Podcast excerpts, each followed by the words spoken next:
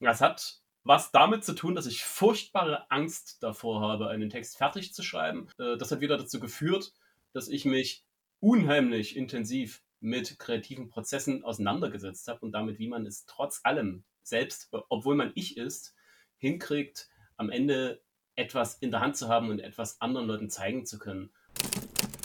Wort und Schrift, der Podcast für gute Kommunikation. Heute der Nachtpeter und der viereinhalbte Advent. Herzlich willkommen bei Wort und Schrift, dem Podcast für gute Kommunikation.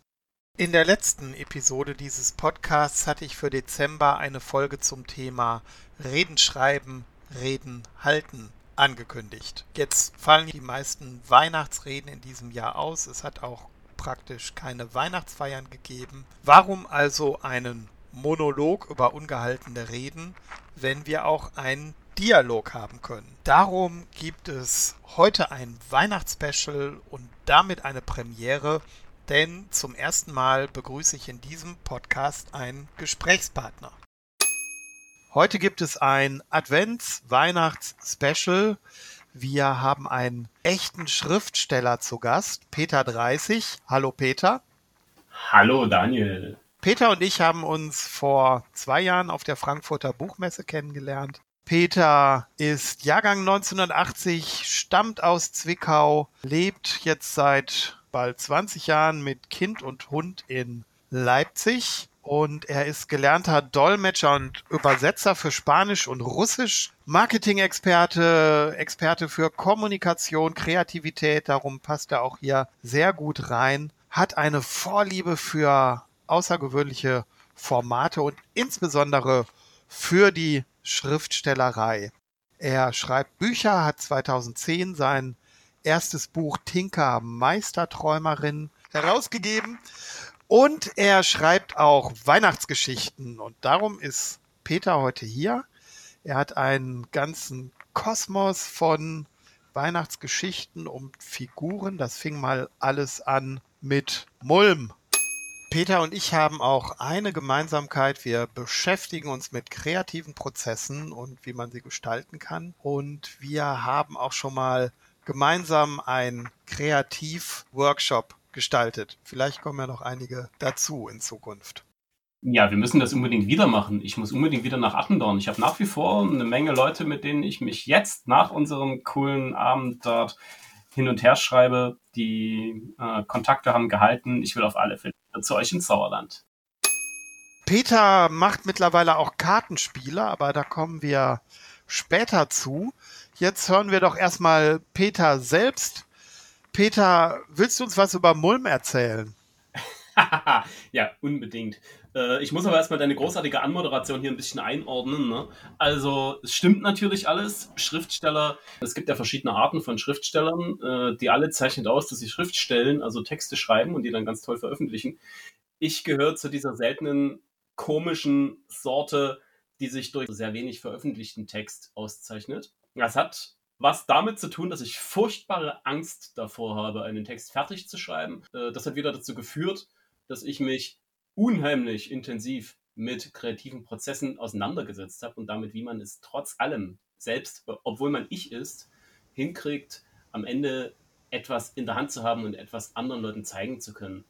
Oh, und über diese Wege bin ich damals, damals äh, ja auch dem Daniel auf der Buchmesse begegnet. Aber dazu fragst du mich bestimmt noch was, ne? Erzählwerkstatt und so. Peter, magst du erzählen, wie du zur Schriftstellerei gekommen bist? Ich hatte lange Zeit das Gefühl, das ist das Einzige, was ich zumindest ein kleines bisschen kann. Meine Oma hat irgendwann mal gesagt, dass diese eine Geschichte mit dem Bären und der Höhle und der Falle richtig toll ist. Das, äh, das Ausgezeichnete an der Geschichte war, dass ich jetzt eigentlich die gesamte Geschichte schon genannt habe. Die hatte fast keine anderen Worte, vielleicht noch fünf oder sechs. Aber ich war auch erst fünf. Meine Oma fand sie toll und das hat mich geprägt für mein Leben. Ab da wollte ich Schriftsteller werden. Und dann hat es leider auch angefangen, dass ich mich nicht getraut habe, tatsächlich was fertig zu schreiben. Deswegen habe ich im Prinzip 20 Jahre damit verbracht, zu versuchen, Schriftsteller zu sein und bin währenddessen ganz viele andere Sachen geworden. Aber ich habe mich immer rangekämpft. Ich habe immer irgendwie meine eigenen Geschichten gesucht und einige ganz verrückte, außergewöhnliche Sachen auf diese Weise auch gefunden. Wenn mir das alles leichter gefallen wäre, hätte ich dieses komische Zeug nie geschrieben. Das wäre eigentlich schade gewesen. Dann wäre auch der Mulm nie entstanden und der viereinhalb Advent meine Omas Schuld. Peter, wie viele Geschichten oder Bücher hast du denn trotz all deiner Kämpfe mit dir selbst mittlerweile fertiggestellt? Haha, Bücher und Geschichten. Das ist schon mal ein cooler Unterschied, weil ich beim Erzählen gar nicht unbedingt ähm, so sehr nach dem Format gehe ich mache so ganz klassische Texte, die man am Ende zwischen zwei Buchdeckel tut. Ne? Da gibt es Moment eins. Das wollte ich unbedingt selbst verlegen. Ich wollte überhaupt nicht bei einem anderen Verlag. Ich wollte das erste unbedingt selbst machen. Habe ich auch gemacht. Wenn ich hier oben aufs Hochbett gucke, sehe ich auch die Kisten noch, wo zwei Drittel von der Auflage immer noch drin sind. Aber ich habe ein Drittel von der Auflage verkauft und das ist deutlich mehr als die meisten Bücher verkauft werden. Das ist also durchaus ein Erfolg. Also nicht wirtschaftlich, aber so moralisch. Ich habe natürlich keine Riesenauflage verkauft, aber das, was ich mit Tinker Meisterträumerin, mit dem ersten Band, geschafft habe, mich selbst ernst zu nehmen und dann auch rauszugehen, mich zu zeigen, Leuten zu sagen, hey, ich habe hier was gemacht, ich bin Schriftsteller, ehrlich.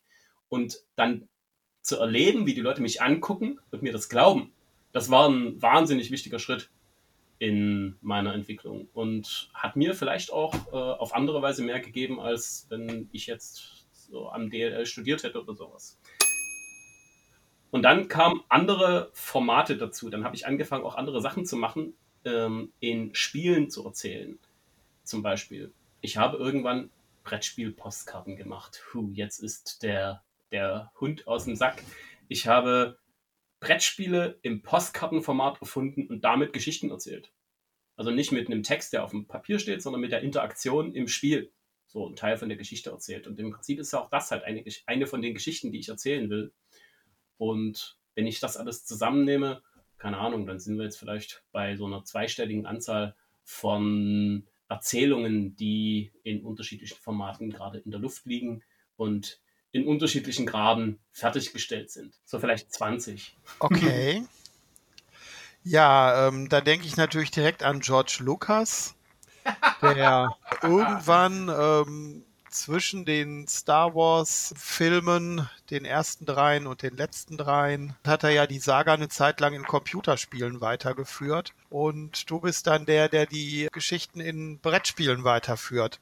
Ja, ja, das ist, das ist durchaus ein guter Vergleich. Also gerade so vom künstlerischen Niveau her würde ich mich vielleicht ein bisschen woanders einordnen. Den George würde ich jetzt wieder so was den wirtschaftlichen Erfolg her woanders einordnen. Das gleicht sich dann aus. Also ist schon an, angemessen, uns in einem Atemzug zu nennen. Ähm, magst du uns ja ein bisschen von Mulm erzählen? Ha, unbedingt. Mulm hat auch eine total schöne Geschichte. also Mulm ist ja eine Reihe von Weihnachtsgeschichten. Es hat mit einer Geschichte angefangen, die äh, sollte ich mal auf so ganz kurzfristigen Zuruf von Cesare Stärken damals schreiben. Das ist ein Journalist hier in Leipzig, kennt den Namen sicherlich einige. Der hatte damals so ein total süßes Projekt, so eine Stadtteilzeitung für die drei Viertel hier im Leipziger Westen. In einer Ausgabe sollte es mal eine kleine Weihnachtsgeschichte geben. Und der Cesare hat sich überlegt, wer schreibt denn sowas? Irgendwie kam er auf mich, damals wahrscheinlich über Tinker, bin ich bei ihm angekommen, so mein Name. Und dann hat er mich gefragt, habe ich Lust, eine Geschichte zu schreiben? Und ich habe sofort Ja gesagt, da hat er fix noch die Zahl hingeschrieben, so war irgendwas mit 3000. Und ich habe angefangen zu schreiben und dann war die Geschichte irgendwann fertig. Die war dann so um die 3000 Wörter und ich habe ihm die geschickt und er hat gesagt, ja, ist geil, aber ich meinte eigentlich nicht 3000 Wörter, sondern 3000 Zeichen. Ich wollte gerade sagen, 3000 Wörter ist ja schon eine ganze Menge. ah, ja, bin ja kein Journalist, ich bin ja Autor. Ich, ich bin es gewöhnt, viele Worte zu machen. Hinterher habe ich SEO-Texte geschrieben, jetzt weiß ich auch, dass man Zeichen zählt. Also hat Cesare überlegt, was machen wir jetzt? Ich habe jetzt eine total schöne Weihnachtsgeschichte, ganz faszinierendes, außergewöhnliches kleines Kunstwerk. Es ist nur blöderweise siebenmal so lang wie geplant. Also hat er seiner Zeitung einfach eine Sonderseite beigelegt und da war dann meine Geschichte drauf. Hat er noch äh, hat das total hübsch äh, gelayoutet und so in Nachtarbeit schnell mal noch irgendeine Illustration dazu gebastelt und dann war der Mulm in der Zeitung und ist insgesamt eine wahnsinnig schöne Geschichte. Wie immer, wenn ich sowas mache, wenn ich mir eine Geschichte ausdenke, da muss ja erstmal das ganze Universum, in dem die Geschichte stattfindet, vorher irgendwie äh, aufs Papier oder in den Kopf fallen.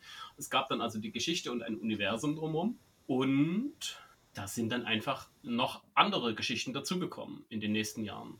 Es gab dann also einfach mit den Figuren, das, das, hat viel mit den Weihnachtsgeistern zu tun, so dieser, dieser an sich äh, etwas nein, urkitschige Weihnachtsmythos, Weihnachtsmann am Nordpol, Elfen und Zwerge und so Zeug, ne? Die basteln da irgendwie so die Geschenke. Das habe ich mit erzgebirgischer Weihnachtskunst gekreuzt. Auch nicht kitschig, sondern wahnsinnig authentisch schön und, ah, und brummig von irgendwelchen bärtigen alten Männern gedrechselte Holzfiguren. Habe ich eine enge Verbindung dazu durch meine, durch die Hälfte meiner Familie, die von da oben herkommt. Und ja, da ist, da ist eine ganz, eine ganz kauzige, griffige Geschichte draus geworden, die ich dann in neun Teilen weitererzählt habe. Und diese neun Teile sind dann zufällig, wie das immer so wird, Geschichten suchen sich halt ihre Formate, ist es eben kein Text geworden, sondern das nächste ist ein Spiel geworden, ein Brettspiel. Das nächste ist dann ein Hörbuch geworden, eine Hörgeschichte ja, also es gibt lauter kleine Schnipsel, kleine Einblicke in diese Welt von Mulm, eine Serie von Weihnachtsgeschichten. Ist das Hörbuch auch verlegt worden?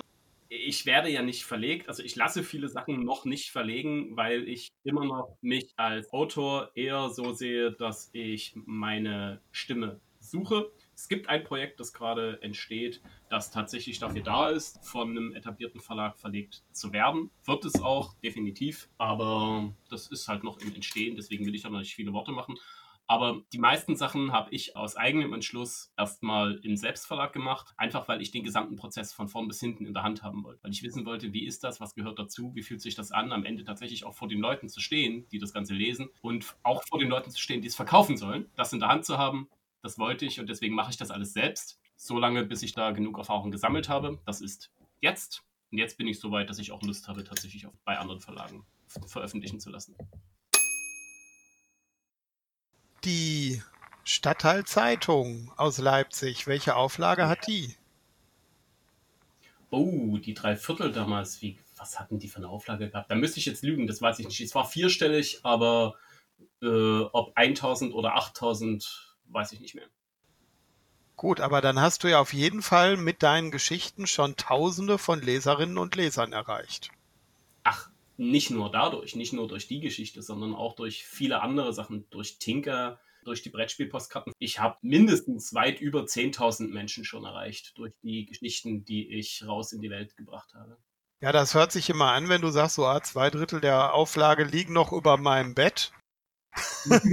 dann äh, klingt das ja nach Understatement. Wenn wir jetzt über Zehntausende von bewegten Herzen reden, dann klingt das doch schon ganz anders. Ja, da hast du recht. Und wenn wir dann uns auch angucken, dass ich auf der Buchmesse sitze und dass dann Leute kommen, gestandene Autorinnen, Autoren, die sich meine Sachen angucken, die sich das anschauen und sagen, Mensch, das ist ja spannend, lassen Sie uns mal in Kontakt bleiben. Und diese Kontakte bestehen und mit denen arbeite ich weiter. Dann klingt das schon ein bisschen anders, als wenn ich sage, ich sitze in meinem Kämmerchen und mache mein Zeug immer selbst. Die Erzählwerkstatt ist ja ein Teil der Nachtpeter-Spielkarten. Jetzt erzähl mal, wie du überhaupt auf den Namen Nachtpeter gekommen bist. Also Nachtpeter Spielkarten ist tatsächlich nur der Name für die Brettspiel-Postkarten. Die Nachtpeter Spielkarten sind die Postkarten. Die Erzählwerkstatt ist zwar auch ein Kartenspiel, aber ist ein ganz anderes Projekt. Aber ich habe hier das Cover in der Hand, also die Erzählwerkstatt und da steht drauf Nachtpeter. Ja, Nachtpeter ist der Verlagsname. Ne, mein Eigenverlag, unter dessen Label alles, was ich an kreativen Projekten mache, stattfindet. Der Name, der hat natürlich eine wahnsinnig schöne Geschichte. Kennst du die eigentlich? Habe ich dir die schon erzählt? Nein. Also du kennst die Geschichte auch noch nicht? Ja, verrückt. In einem Teil der Zeit, als ich versucht habe, Schriftsteller zu werden, war ich unter anderem auch die zweite männliche Kindertagespflegeperson in Leipzig. Ich war tatsächlich der Zweite, war damals sogar auf, deswegen auf dem Cover vom Kreuzer, äh, Stadtteilmagazin hier in Leipzig. Kindertagespflegeperson, Tagesvater. Hatte was mit meinem Sohn zu tun, der sollte ganz dringend mit anderen Leuten spielen, aber sollte noch nicht raus müssen. Also dachte ich mir, mache ich meine eigene Kinderkrippe zu Hause. Das war ganz großartig, waren drei wundervolle Jahre und die, meine Truppe hießen die kleinen Helden, haben ganz verrücktes Zeug gemacht. Und für die kleinen Helden, für die Bande, war ich natürlich immer der Tagespeter. Die sind halt immer zum Tagespeter gegangen. Das heißt, tagsüber arbeite ich mit den Kiddies, mache Zeug, koche wirklich richtig schlechten Brei und gehe viel, viel zu spät mit meinem selbstgebauten Holzwagen raus. Und ja, abends habe ich dann geschrieben. Ne? Abends habe ich mich dann hingesetzt und habe Geschichten entwickelt für die kleinen Helden für den nächsten Tag und halt auch, um später irgendwie auch mal dem Ziel, Schriftsteller zu sein, wieder einen Schritt näher zu kommen. Und äh, wenn ich dann tagsüber als Tagespeter Kinder betreue, dann bin ich natürlich nachts, wenn ich Geschichten erzähle, der Nachtpeter. Das ist dann so weit gegangen, dass der Nachtpeter auch als mystische Figur sozusagen durch unsere, also durch die, die Kinderabenteuer gegeistert ist. Der hat immer so Spuren hinterlassen und hat uns Hinweise gegeben und wir mussten dem immer folgen. Ich war dann immer auch ein bisschen pissig, weil der hatte immer den Spaß und hat die Abenteuer erlebt und ich musste dann tagsüber aufräumen. Aber der Nachtpeter war dann halt so eine, so eine wichtige Größe. Und irgendwann habe ich einen Verlagsnamen gesucht, als ich Tinker veröffentlicht habe und naja, Nachtpeter Verlag klang gut. No. Magst du noch was über die Erzählwerkstatt erzählen? Ja, voll. Die Erzählwerkstatt ist tatsächlich eines der faszinierendsten Projekte, die in dieser Zeit entstanden sind. Ich habe ja schon angedeutet, dass ich mit meinem Weg zum Autorsein, zum Erzählen sehr gekämpft habe. So, alles, was man da so an Hindernissen haben kann, was es einen schwer macht, äh, Autor zu sein, Zweifel an der eigenen, an den eigenen Geschichten, an der eigenen Kompetenz. Andere machen es ganz einfach. Ich mache nichts richtig ich habe keine Ideen, ich, äh, ich kann nichts beenden, ich kann immer nur Sachen anfangen. Ähm, und ich weiß, ich weiß eigentlich gar nicht, wie Erzählen an sich geht. Ich will das zwar und ich glaube zwar, dass ich, dass, dass es mein Lebensinhalt ist, aber eigentlich weiß ich gar nicht, wie das geht. Also im Prinzip eine typ, ziemlich typische Situation für jemanden, der Autor werden will und sich dabei ernst nimmt. Also habe ich überlegt, wie komme ich jetzt vorwärts? Was kann ich jetzt methodisch machen, damit ich dieses Ziel trotzdem erreiche, damit ich trotzdem Geschichten erzähle? Da habe ich mir meine eigenen Methodiken erarbeitet und habe auch angefangen, erstmal für mich selbst die zu beschreiben. Und daraus ist Stück für Stück eine Art Methodik für das Erzählen geworden. Meine Erzählwerkstatt ist ein Kartenspiel, das auf ganz eigentümliche Art und Weise einen kreativen Prozess auslöst. Das muss nicht mal was mit Erzählen zu tun haben, sondern es das heißt einfach nur, dass ich eine, eine Idee entwickle und dass ich in Kontakt zu meiner Idee komme, dass ich mit der spiele, dass ich da drin suche und dass ich rausfinde, was mir daran wichtig ist. Da passiert ganz viel, was für kreative Prozesse sehr grundlegend ist und ich kann das im Experiment, im Spiel erleben und so für mich selber üben und entdecken, wie das eigentlich geht. Mir etwas ausdenken. Und am Ende habe ich was. Ich habe eine Idee, über die ich reden kann. Dein neuestes Projekt wird ja gerade ausgeliefert. Auch das ist ein Kartenspiel und es hat zu tun mit Weihnachten und dem viereinhalbten Advent. Das ist ja auch der Titel unserer Episode heute, der Nachtpeter und der viereinhalbte Advent. Erzähl mal, was hat es denn damit auf sich?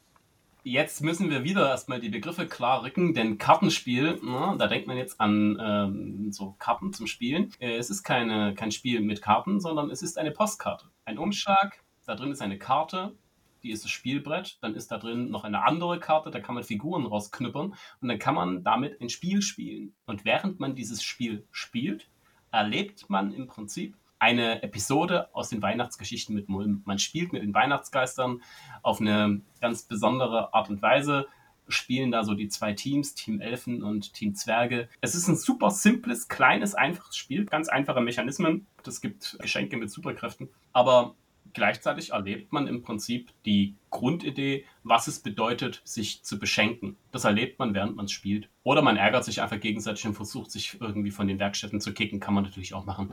Es ist ein unheimlich süßes, gleichzeitig tiefsinniges Brettspiel in einem Umschlag, den man einfach so per Post verschicken kann, um jemandem eine Freude zu machen gerade in diesem komischen Weihnachtsfest haben ja schon viele Leute gesagt, finden die das irgendwie besonders schön, weil wir hier Kontaktbeschränkungen und alles ist irgendwie komisch und alles fühlt sich seltsam an, Menschen fühlen sich fern an und sich dann ein Brettspiel zu schicken, das dazu einlädt, das zusammen zu spielen, ist eine total süße Art und Weise, sich eine Freude zu machen. Okay, und das spielt man mit zwei Personen. Zwei Personen, eine Partie dauert nicht mehr als fünf Minuten und äh, mein Sohn wollte sieben nacheinander spielen. Ich glaube nur deswegen, weil er die ersten sechs gewonnen hatte. Es ist ganz klein, ganz knackig, aber trotzdem ist ganz viel drin und es ist ganz viel Begegnung drin. Es ist ganz, es ist ganz viel Kunst drin. Ich habe eine wahnsinnig tolle Künstlerin dafür gewonnen, das zu gestalten und einen unglaublich tollen Drucker. Also wenn ihr irgendwann mal was drucken müsst, kommt zu mir. Ich sage euch, wer das macht. Der Konstantin, der macht Kunst an der Druckmaschine. Es ist unglaublich, wunderschön. Ja, und all das kann man jetzt per Post verschicken. Ich weiß nicht, ist das nicht klasse? Ist doch großartig, oder? Jetzt werden sich natürlich viele Leute ärgern, dass sie diese Karten nicht rechtzeitig bestellt haben.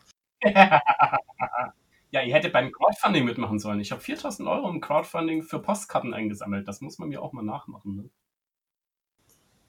Gibt es da noch irgendwo Infos? Kann man da noch irgendwas bestellen? Ja, selbstverständlich. Ähm, auf www.nachtpeter.de kann man sich die Karten anschauen und mit einer ganz einfachen E-Mail an mich kann man die tatsächlich auch noch bestellen für dieses Weihnachten oder von mir aus gern auch fürs nächste. Da werden vielleicht noch ein paar da sein.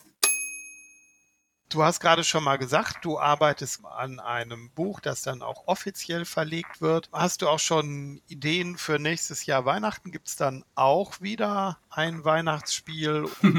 Auf alle Fälle, denn allmählich nachdem ich am Anfang, wie man vielleicht aus meiner künstlerischen Biografie rausliest, so mich vorwärts experimentiert habe, von einem Projekt ins andere, von einer Form zum anderen, bin ich inzwischen in den produktiven Rhythmus gekommen und es wird nächstes Jahr auf jeden Fall neue Brettspielpostkarten geben, nicht nur zu Weihnachten. Es wird mit Sicherheit eine neue Weihnachtsausgabe geben. Nicht dieses Spiel, ein anderes Spiel, aber auch wieder aus der Welt von Mulm. Und ganz besonders spannend, es wird im kommenden Jahr auch die zweite Edition der Erzählwerkstatt geben. Mit den alten Karten und erweitert um neue Karten, die dem System noch mehr Funktionalität geben und es Einsteigern noch leichter machen, in den kreativen Prozess zu kommen und ihre eigenen Hürden zu überwinden. Also die Erzählwerkstatt wird nächstes Jahr nochmal ganz neue Fahrt aufnehmen. So, liebe Freundinnen und Freunde des gepflegten Wortes, das war's wieder für heute mit Wort und Schrift. Heute mit dem Nachtpeter und dem viereinhalbten Advent. Ich hoffe, es hat euch etwas Spaß gemacht. Und wenn ihr mehr über den Nachtpeter erfahren wollt, ihr habt es schon gehört, schaut nach unter www.nachtpeter.de. War das korrekt, Peter? Absolut. Okay, und wenn es euch gefallen hat, ihr dürft natürlich auch immer gerne liken und es allen weitererzählen.